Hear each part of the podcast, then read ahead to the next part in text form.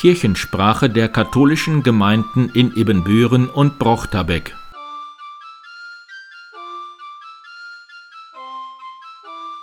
Herzlich willkommen zur zehnten Ausgabe der Kirchensprache am 28. Februar 2021. Mein Name ist Pastor Martin Weber.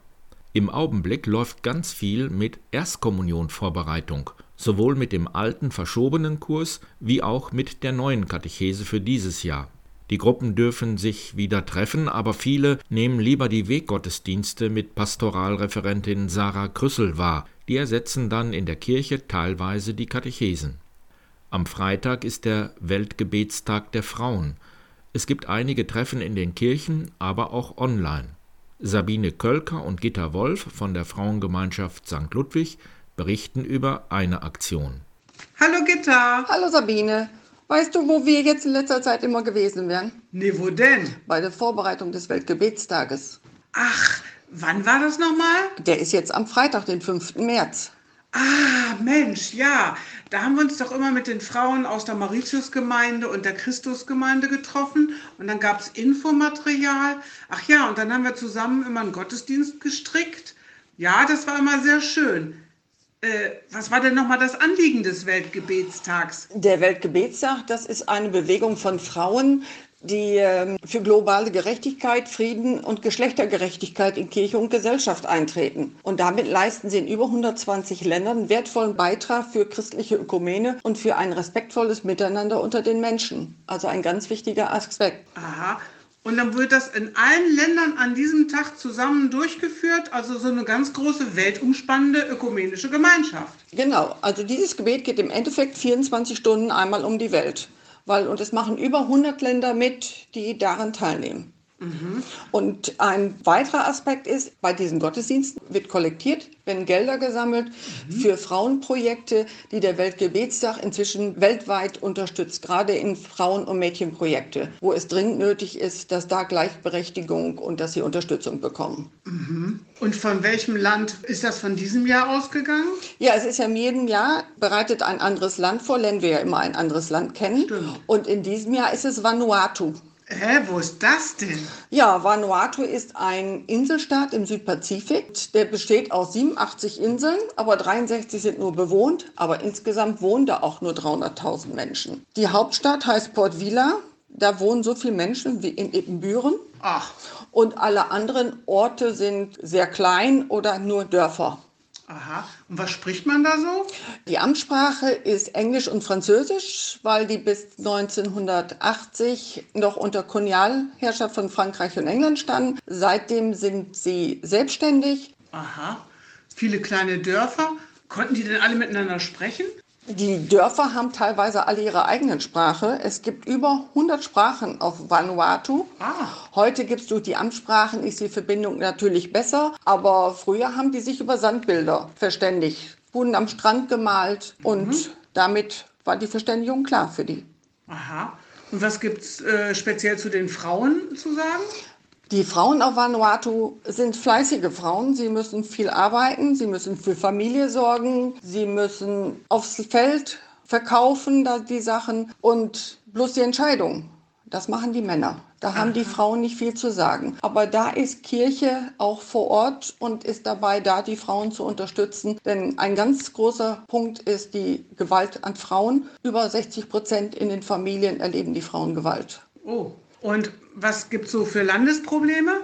Vanuatu ist das Land, das am meisten vom Klimawandel betroffen ist, obwohl sie selber kaum was machen. Also sie haben zum Beispiel 2015 einen ganz großen Zyklon gehabt.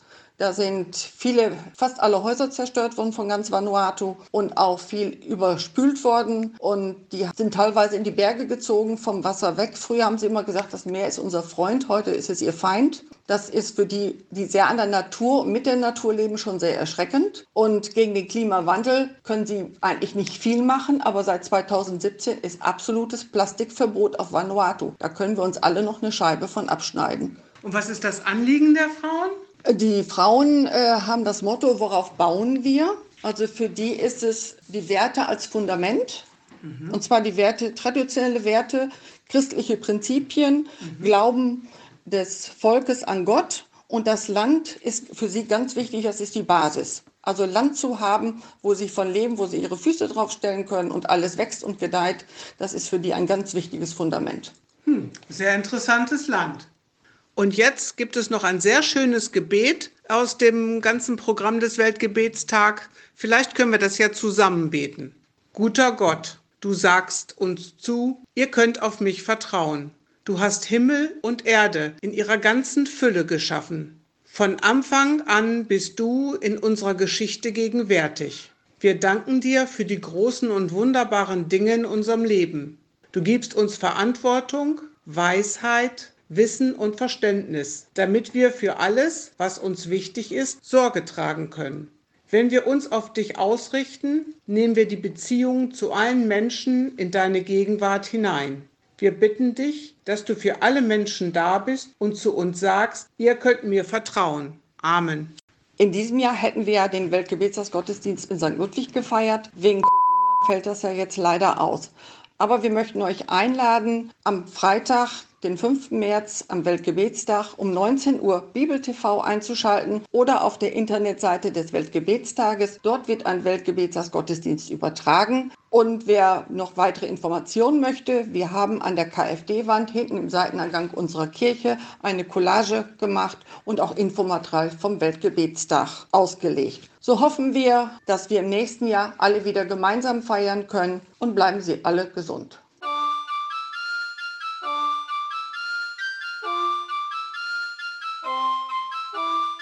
Hallo, mein Name ist Elisabeth Engbert. Ich bin Pfarrsekretärin in der Pfarrei. Heute möchte ich Ihnen einen Brief von Pfarrer Hinse vorlesen, den er an die Gemeinde geschrieben hat.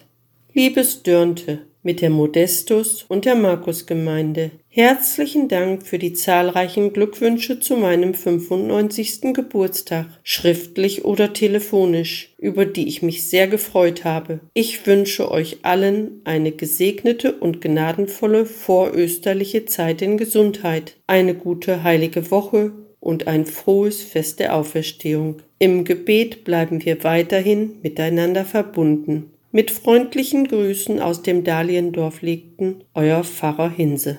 Und auch Pater Reinhold Becker hat sich kurz auf dem Anrufbeantworter gemeldet. Hallo, der Reinhold hier aus Trier.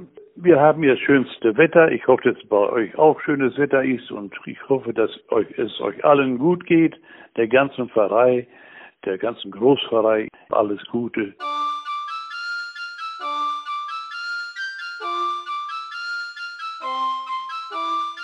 Hallo, mein Name ist Silvia Grallert. Ich bin Erzieherin im Familienzentrum St. Ludwig in Ippenbüren. Mit einigen Kindern aus der Corona-bedingten Notgruppe haben wir verschiedene Dingsterrätsel für Sie vorbereitet. Vielleicht haben Sie Lust mitzumachen und zu erraten, was die Kinder hier umschreiben. Viel Spaß dabei!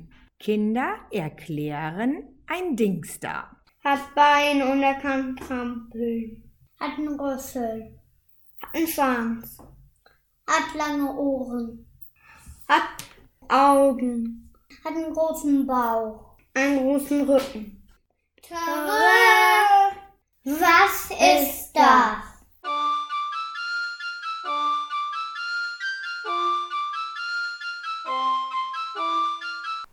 Pastor Paul Kodanur aus einer Predigt in St. Peter und Paul in Brochterbeck.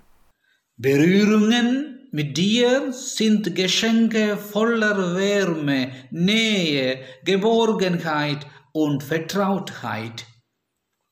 Deine Hand sagt mir, ich mag dich, du bist mir nah, du bist nicht allein. Berührungen sind fast so wichtig wie die Luft zum Atmen. Wir müssen unserem Personal in den Kliniken große Anerkennung und Dank entgegenbringen, weil sie sich in den Kliniken und Intensivstationen um Corona-Erkrankte kümmern sie berühren und ihnen Hoffnung geben.